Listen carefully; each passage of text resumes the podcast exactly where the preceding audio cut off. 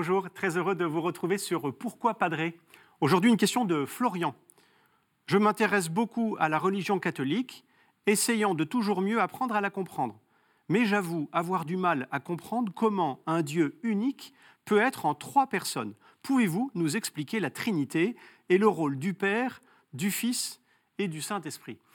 Euh, Florian, vous êtes incroyable, parce que moi j'ai droit qu'à trois pauvres minutes pour vous expliquer un, immense mystère qui nous dépasse tous et, qui donne un peu le, vertige.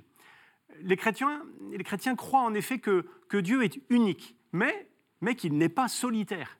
Ils croient que, que Dieu est tout-puissant, mais que cette toute-puissance, c'est d'abord, c'est d'abord avant tout une toute-puissance d'amour. Il y a d'abord le Père qui aime, ensuite il y a le Fils qui est aimé, et le Saint-Esprit ah ben, le Saint-Esprit, c'est simple, il est, il est le lien d'amour entre le Père et le Fils.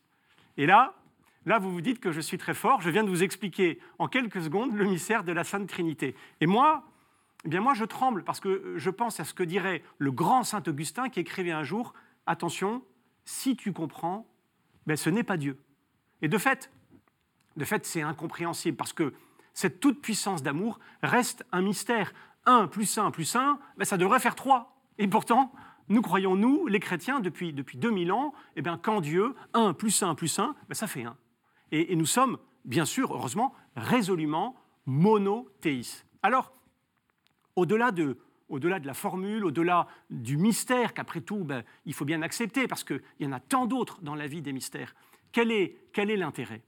L'intérêt, c'est que, au cœur même de Dieu, dans son être le plus intime, il y a une vérité magnifique à laquelle nous sommes tous appelés, l'amour dans l'unité, l'amour dans la communion des personnes, l'amour dans la relation. Regardez, dans la vie de tous les jours, que ce soit un couple, une famille, un groupe d'amis, une entreprise, un pays, une paroisse, l'Église, eh bien, qu'est-ce qui, nous rassemble sans, sans jamais dissoudre ce que nous sommes? Eh bien, tout simplement le, le désir de vivre ensemble de faire des choses ensemble, une communauté de, destin qui se réalise dans la communion des personnes.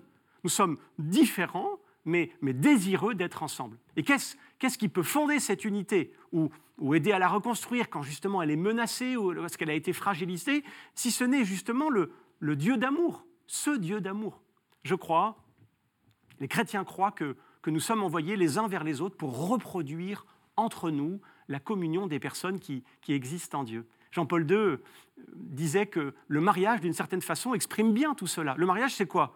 Bah, C'est une communion de personnes, une communion entre un homme et une femme qui, s'aiment et, qui désirent ne faire plus qu'un, un seul cœur, une seule chair. Voilà.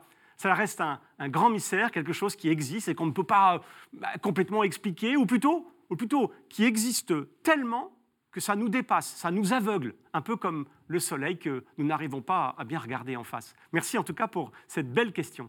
Vous pouvez euh, bien sûr nous en poser d'autres sur euh, euh, les réseaux sociaux. D'abord à l'adresse mail pourquoipadré.com ou sur les réseaux sociaux avec le hashtag pourquoipadré. Et puis bien sûr retrouver cette vidéo sur ktotv.com. À bientôt.